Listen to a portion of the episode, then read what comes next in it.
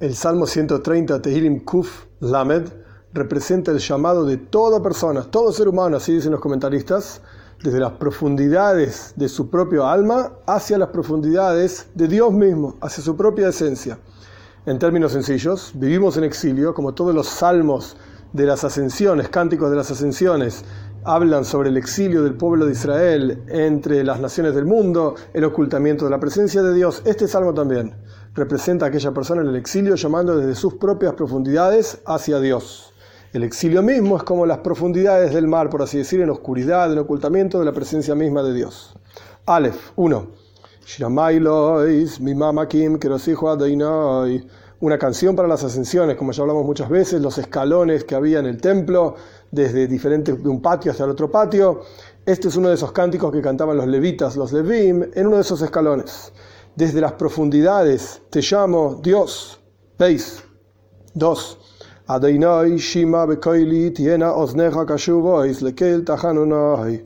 Dios, escucha en mi voz, que sean tus oídos atenciosos, o sea, que presten atención a la voz de mi súplica. Gimel 3. Si los pecados guardas Dios, o sea, si prestas atención a cada uno de nuestros pecados, Dios, mi llamo, ¿y quién va a poder pararse frente a ti? Dalet 4. Porque contigo está el perdón, es decir, no con los ángeles, no con ninguna otra criatura. Dios es el único dueño del perdón. Y como vamos a estudiar más adelante qué significa este versículo, le en aras de que te temamos. El perdón es tuyo para que te tengamos temor. Hey, 5.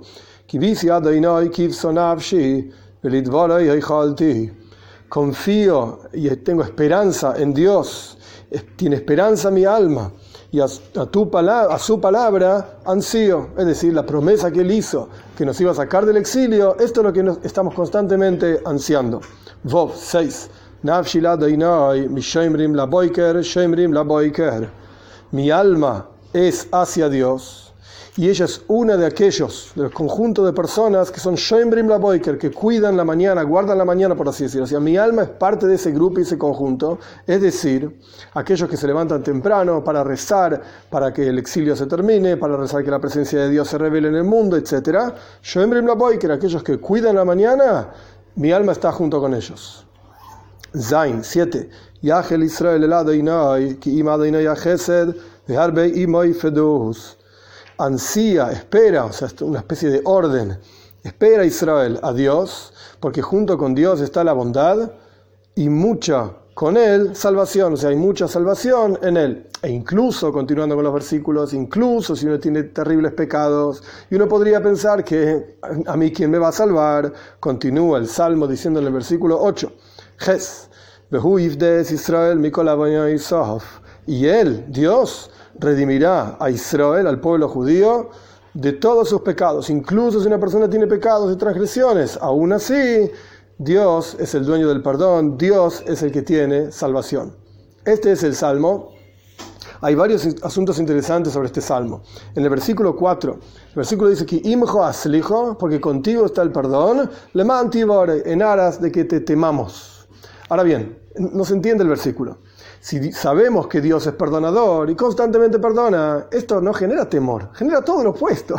La persona hace cualquier cosa porque sabe igual que Dios lo va a perdonar, qué diferencia hay, comportarte como quieras, disfrutar de lo que quieras, hacer lo que quieras. Dios perdona, con Él está el perdón. Entonces, ¿qué es lo que está diciendo el versículo? ¿Por qué decimos que el temor a Dios, el vínculo con Dios, depende, por lo menos en forma de temor, depende de que saber que contigo está el perdón? Y la idea es la siguiente. Cuando un sirviente sabe que su amo lo va a perdonar por algún pecado que hizo, etc., entonces el sirviente tiene esperanza de volver a retornar y volver a estar junto con su amo. Pero si el sirviente sabe que su amo no lo va a perdonar porque es cruel, es duro, fiero, etc., entonces el sirviente automáticamente se va a alejar de su amo. El Alte Rebe da un ejemplo de esta cuestión como una persona que tiene una gran deuda con otra, una deuda económica, le debe un montón, un montón de dinero y no tiene dinero para pagarle. entonces le ofrece un plan de pagos. Yo te puedo pagar esta pequeña cantidad de todo lo que te debo, y no solamente esta pequeña cantidad, sino que en cuotas, año tras año voy a ir pagándote de a poco todo aquello que te debo. Si el prestamista acepta, es misericordioso y dice, ok, va, anda pagándome como puedas, entonces la persona que debe, el deudor, va a hacer el esfuerzo para realmente pagar aquellas cuotas, pequeñas cuotas, con el tiempo, para esforzarse para realmente pagar la deuda. Pero si el prestamista es cruel y fiero y no acepta que le paguen una parte nada más y de a poco, etc., entonces el deudor directamente va a decir, chao, no voy a pagar nada, no me interesa nada. Y esto es lo que significa que imjo aslijo, contigo está el perdón, Dios. ¿Para qué le mantivorei? Para que temamos de ti, para que nos vinculemos a vos en esta forma de temor. ¿Qué significa el concepto de temor frente al concepto de amor?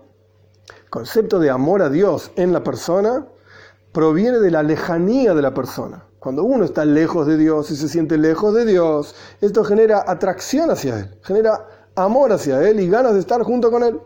Y al revés, cuando uno está muy cerca de Dios, esto genera temor en la persona, vergüenza de ser quién soy yo y qué soy yo para estar frente a Dios, el Todopoderoso, creador de todas las cosas, etc. Entonces el concepto del temor a Dios proviene de una cercanía muy profunda a Dios. Es como cuando una, persona está frente a otro que es un gran sabio sobre alguna cuestión en particular. Entonces uno tiene temor, no es que le van a pegar, Dios libre y guarde, sino que uno tiene vergüenza de sí mismo. Yo no sé nada de este tema y esta persona es un genio de tal o cual cosa. Esto genera temor, vergüenza.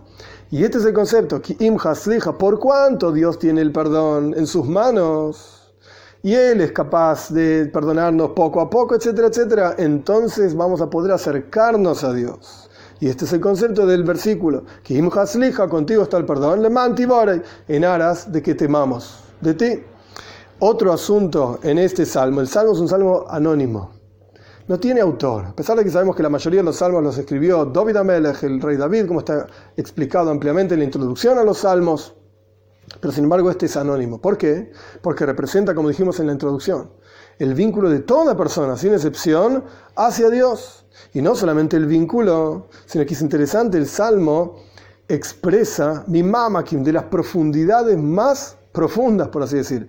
Incluso mamakim en, en plural, profundidades, profundidad tras profundidad de uno mismo. Uno se vincula con la profundidad misma de Dios, con su esencia. A pesar de que en la mística judía, en Kabbalah, se hablan de montones de niveles y cada uno de los avoid, de servicios que uno hace de una forma, de forma de bondad, en forma de severidad, etcétera, para recibir, digamos, la bondad de Dios, para recibir braja, bendiciones de Dios, está todo muy bien. Pero nuestros sabios dicen una frase muy interesante. Animis palel, yo rezo, le das a Con la mentalidad de este niño. Cuando yo me presento frente a Dios, me presento como un niño frente a Él. ¿Qué significa un niño? Un niño no tiene cuentas y cálculos, etc. Un niño se vincula desde lo más profundo, por cuanto no entiende, desde lo más profundo de su corazón, con Dios mismo. Y le habla la esencia misma de Dios, ningún nivel de cabala, de los mundos, etc. Está muy bien todo eso. Pero a mis padres, cuando yo me presento frente a Dios a rezar, le da satina y casé. Me presento frente a Dios como un niño. Y esto es lo que está diciendo el Salmo y mi mamá, desde las profundidades más profundas de mi alma profundidad tras profundidad, me vinculo directamente con la esencia de Dios, sin intermediarios, sin ningún tipo de forma, ni ningún tipo de cálculo, etc. Esencia del ser humano vinculado con la esencia misma de Dios.